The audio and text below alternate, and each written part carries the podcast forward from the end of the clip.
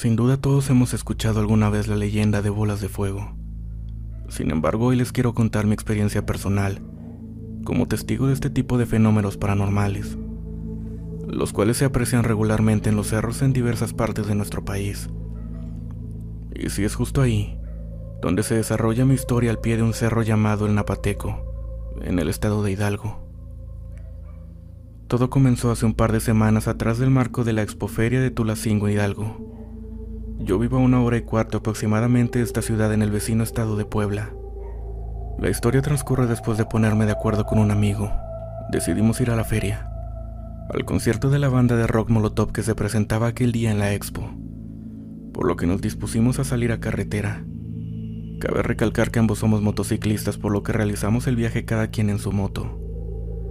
Después de un rato de sortear un clima diverso de brisna, frío y humedad, llegamos sin más contratiempos al lugar, pero por lo mismo de las condiciones climáticas, nos demoramos más de lo esperado, llegando alrededor de las 10.45 de la noche, ya que por la euforia del momento aún había grupitos de gente cantando y haciendo slam alrededor del escenario en la zona de bares del lugar, por lo que ya estando en ambiente procedimos a ingerir algunas cervezas al calor de la noche pero teniendo en mente que teníamos que regresar bien, y aún más por ir en moto, y que nos esperaba un largo camino de regreso a casa, por lo que jamás perdimos el control y procuramos no exceder el límite de alcohol que nos permitiera conducir correctamente. El tiempo siguió su curso, y ya pasada la una de la mañana, ya reciendo el frío de la madrugada, comenzamos a notar que la gente comenzó a retirarse poco a poco Así que ambos decidimos que ya era hora de regresar nuestros pasos y emprender el viaje de regreso a casa, con cierto grado de precaución en la mente, y el desconcierto de no saber cómo estaría el camino de regreso a nuestra localidad, nos retiramos. Pues a pesar de que en Tulancingo ya había una noche despejada, algunos kilómetros atrás aún se sentían los estragos que dejó un paso una tormenta que había caído horas antes, por lo que sí teníamos presente que sería un largo camino de vuelta. Salimos del recinto ferial y después de dar unas vueltas de reconocimiento, logramos salir de la carretera que conecta con la autopista México, Tuxpan. Sin embargo, ya saliendo de Tulacingo decidimos tomarla libre, pues a pesar de que es el camino más largo, es el menos transitado. Y por lo mismo más seguro, ya que en la autopista siempre que llueve se suscitan muchos accidentes automovilísticos. Por lo cual no decidimos arriesgarnos de más y aplicando la filosofía de mejor tarde que nunca, nos dispusimos a tomarla libre. Durante el primer trayecto aproximadamente eran las 2 de la mañana, y aún se podía apreciar una noche tranquila y despejada. Sin embargo, conforme avanzábamos hacia la parte más sinuosa del camino que está justo en las faldas del cerro del Napateco, se empezó a sentir un ambiente denso con un frío seco, y una sensación de ligera desesperación y urgencia por salir de esa zona comenzó a invadir mi ser. Es como si mi cuerpo intuyera algo malo y quisiera alejarse de ahí lo más rápido posible, inconsciente o instintivamente. Así que haciendo caso a esa intuición aceleré el paso, y creo que al igual que yo, los conductores de los escasos dos vehículos que encontrábamos en ese trayecto sentían lo mismo, pues a pesar de una velocidad de 85 km por hora, me rebasaron como si los invadiera una prisa por salir de esa zona lo más rápido posible. Sin embargo, a pesar de que pude seguir el ritmo de los otros autos, yo trataba de no aventajar mucho a mi amigo, al que no perdía de vista por el retrovisor ya que él no apresuró mucho el paso, pues siempre viaja atrás de mí. Pero en ese preciso momento en el que tomé esa ligera ventaja, es en que me vi solo en el camino, y volteé al cielo por un momento y vi un objeto ligero, luminoso como meteorito que surcaba la oscuridad de la noche. Lo seguí con la mirada y como si el cerro lo atrayera, cayó cerca de la cima por la parte posterior de él. En el momento no pensé nada extraño. Mi lógica me decía que se trataba de una estrella fugaz. Sin embargo, es bien sabido que esa zona es famosa por múltiples avistamientos de lo que los pobladores llaman comúnmente bolas de fuego. Según las leyendas urbanas, las inexplicables bolas de fuego que muchas personas han visto saltar de cerro en cerro y moverse rápidamente son nada más y nada menos que brujas.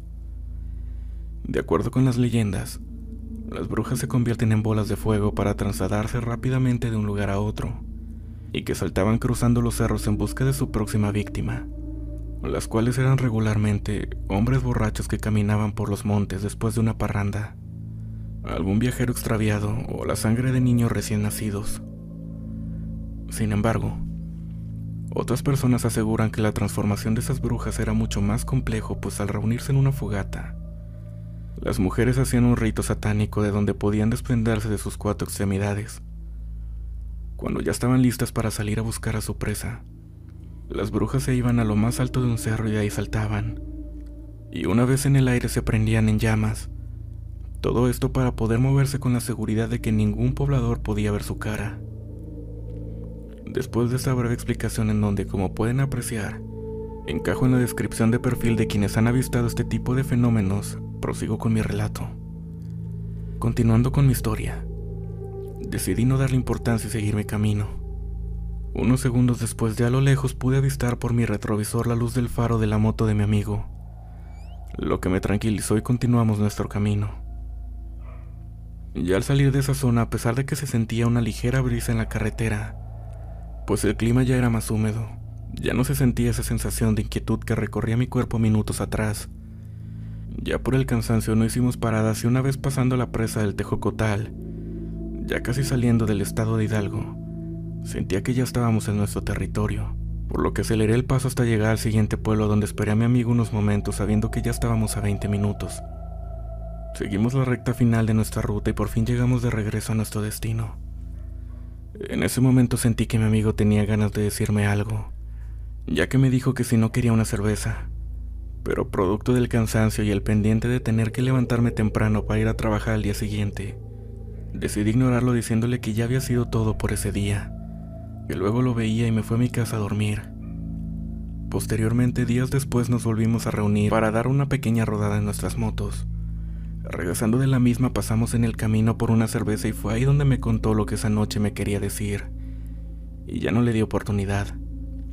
Él me comentó que al salir de la curva donde nos rebasó a primera el segundo auto, vio cómo me alejaba de él, y justo cuando se vio solo por unos instantes en medio de la oscuridad de la carretera, que era solo iluminada por la luz de su faro delantero, sintió la misma sensación que había comentado anteriormente también sintió la necesidad de voltear al cielo y justo cuando volteó, me dijo que a escasos 6 o 7 metros de altura, vio venir de cerca una de esas especies de bolas de fuego que le pasó por la cabeza, pues la carretera se atravesaba en su trayectoria de vuelo.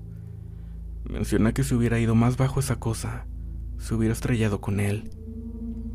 Él solo vio cómo siguió su trayectoria y se perdió en la barranca que da al otro lado del carril justo a las orillas del cerro. Él describe este objeto como redondo del tamaño de un neumático de un coche promedio, y que era incandescente como el foco de una lámpara amarilla, no humeante ni envuelto en fuego, y sin emitir ningún tipo de sonido. Fue lo que pudo apreciar al seguirlo con su mirada por unos instantes, pues menciona que si no hubiera volteado de nuevo al frente en ese momento se hubiera salido del camino. Yo le comenté mi experiencia y que la bola de fuego que vi lo, vi yo le comenté mi experiencia y le dije que la bola de fuego yo la había avistado a lo lejos y que la vi perderse en la altura del cerro. Que parecía una estrella fugaz, pero a pesar de compartir nuestras experiencias, jamás pudimos llegar a una conclusión objetiva de lo que ambos vimos esa noche. Y es ahí donde entra la explicación paranormal, pues de acuerdo a la zona de avistamientos es territorio de brujas, o al menos es famosa por sus leyendas en torno a ellas y a esas famosas bolas de fuego. A pesar de que se trate de un relato que coincide con esa leyenda, hasta la fecha puedo asegurar que al igual que mi amigo, el haber divisado dichas bolas de fuego en lo alto del oscuro cielo de aquella noche. ¿Qué opinas? ¿Has tenido algún avistamiento de este tipo de seres nocturnos? Hola comunidad. Quiero comenzar esta anécdota diciendo que actualmente estudio danza en la Escuela de Ballet Folclórico de México y la salida es a las 8.30 de la noche. Vivo por el centro de Tlalpan, así que el trayecto del ballet a casa son más o menos dos horas de camino. Ese día salí de la escuela con mis amigos y nos dirigimos hacia el metro de Bellas Artes, en el cual algunos van en distintas direcciones y se bajaban antes que yo. Al ser yo el que vive más lejos, me veo en la necesidad de transbordar al Metrobús Chilpancingo. Ese día el Metrobús iba muy lleno, y más o menos eran las 9.30 de la noche. Al subirme tuve la suerte de encontrar asiento, al subirme tuve la suerte de encontrar un asiento. Siempre lo tomo cuando está disponible, ya que el entrenamiento en el ballet es bastante intenso y termino muy cansado. Me senté al lado de un señor, pero este bajó en la siguiente estación, y me recorrí del lugar y recargué la cabeza en la ventana para descansar un poco. La verdad no sé cuántas estaciones pasamos y yo me daba cuenta que nadie se sentaba al lado de mí, aun cuando el metrobús iba muy lleno. Me quité los audífonos y le dije a una señora que venía parada al lado del asiento vacío. Señora, ¿por qué no se sienta? A lo cual ella se me quedó viendo con una cara extraña, como entre confundida y disgustada. Me contestó, Joven, pero si hay una muchacha sentada ahí. En el momento que me contestó un escalofrío recorrió mi cuerpo que hasta el sueño y cansancio se me quitó. No aguanté no sé si la pena o el miedo que en la siguiente estación me bajé y esperé otro. Cuando finalmente llegué a casa todavía traía en la mente lo que me había sucedido y decidí no contarle a nadie pues pensé que no me creerían. Apenas hoy me animé a contarlo. La verdad es que solo quedo en eso y no he sentido ni visto nada más. Espero les haya gustado mi historia y me gustaría saber si a alguien más le ha pasado algo similar. Buenas noches. Mi familia paterna es del estado de Hidalgo. Mi abuelo, que en paz descanse, nació en el año 1938, así que se podrán imaginar cómo era la vida en un pueblo en aquellos años y durante su juventud. Era muy poco poblado y ni pensar en carreteras, caminos, alumbrado, nada. Dicho lo anterior, continuó con el relato. Comenzaba la segunda temporada de cosecha. Estoy hablando del mes de septiembre u octubre. La verdad no recuerdo muy bien, pero empezaba el otoño. Entonces tenía que estar al pendiente de mi siembra, por lo que salía muy temprano de la casa. Hablemos de las cuatro y media o cinco de la mañana, y había veces que se me iba el día trabajando en las tierras. En ese tiempo tendría unos 45 años. Ya mi mujer y mis hijos vivían en la ciudad y yo iba al pueblo solo por temporadas. Un día de tantos que se me hizo tarde terminé muy cansado y decidí buscar la sombra y sentarme un rato a descansar, pues tanto era mi cansancio que me quedé profundamente dormido. Eso fue alrededor de las 5 de la tarde y no desperté hasta las 11 de la noche. En cuanto desperté y me di cuenta de la hora tomé mis cosas y me dispuse a regresar a mi casa, obviamente caminando pues no había ni un alma, ni mucho menos un transporte. Me haría unos 40 minutos de camino más o menos. Eso no me preocupaba, pues conocía bien la zona. Comencé a caminar entre veredas llenas de maleza y totalmente oscuras. Iba casi a tientas, sin embargo confiado, pues según yo sabía por dónde iba. Caminé alrededor de 20 minutos cuando comencé a sentir el ambiente distinto. Por donde caminaba había mucha niebla y muy densa, pero estaba tan cansado que solo pensaba en llegar a mi casa a dormir. Entre más caminaba me sentía más extraño, como si se me estuviera nublando la vista, como mareado, como cuando se le pasan a uno las copas. Perdí el sentido de la orientación y del tiempo. Sentí que ya había caminado por mucho. Me comenzaron a zumbar los oídos y aunque sabía que lo que estaba pasando no era nada bueno, y algo en mí me decía que me detuviera, sabía que no debía hacerlo. Debía continuar pues si me quedaba podía ser atacado por algún animal y no tenía cómo defenderme. Continué con mi camino a pesar del malestar, cuando a lo lejos comencé a ver luces de color naranja. Por un momento sentí alivio, pues me imaginé que esas luces eran de algunas casas, lo que querría decir que estaba por llegar. Y si no era mi casa, era mínimo algún poblado. Comencé a seguir la dirección de estas luces que al principio se veían muy pequeñas, Conforme me acercaba las luces se hacían más grandes, pero no solo eso. Dentro de mi inestabilidad me percaté que esas luces estaban bailando de un lado a otro, lo que no se me hizo normal. Sin embargo me sentía como en un trance. Me sentía atraído por esas luces y continué caminando, hasta que reaccioné y me di cuenta de que nada de eso era normal. Me paré en seco y comencé a rezar y encomendarme a mi guadalupana.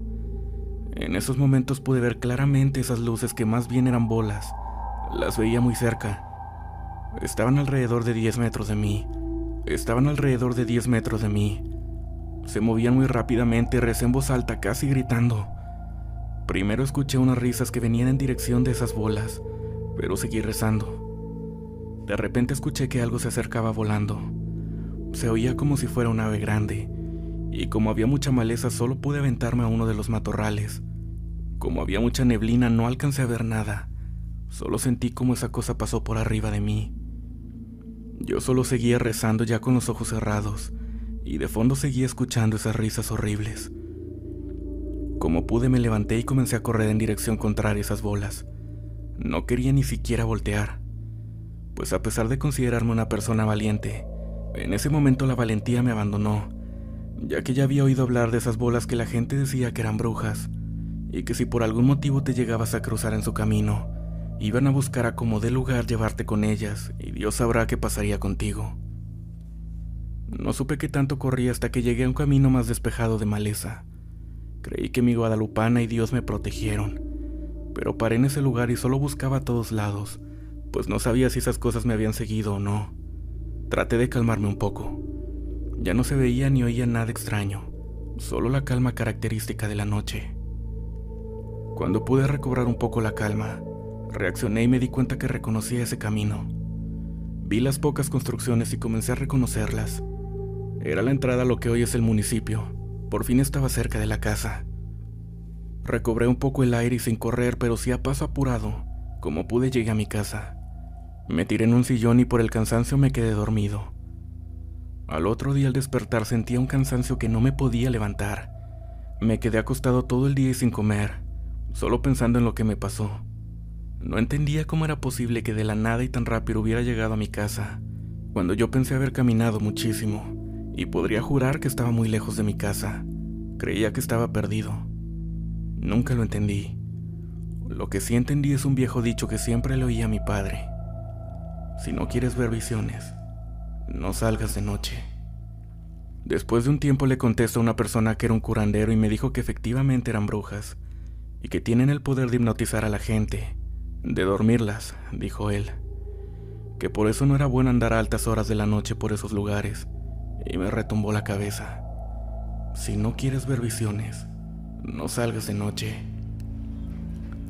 Lo que no me advirtieron ni mi padre ni el curandero fue que no necesariamente el mal está siempre afuera. A veces, también toca a tu puerta.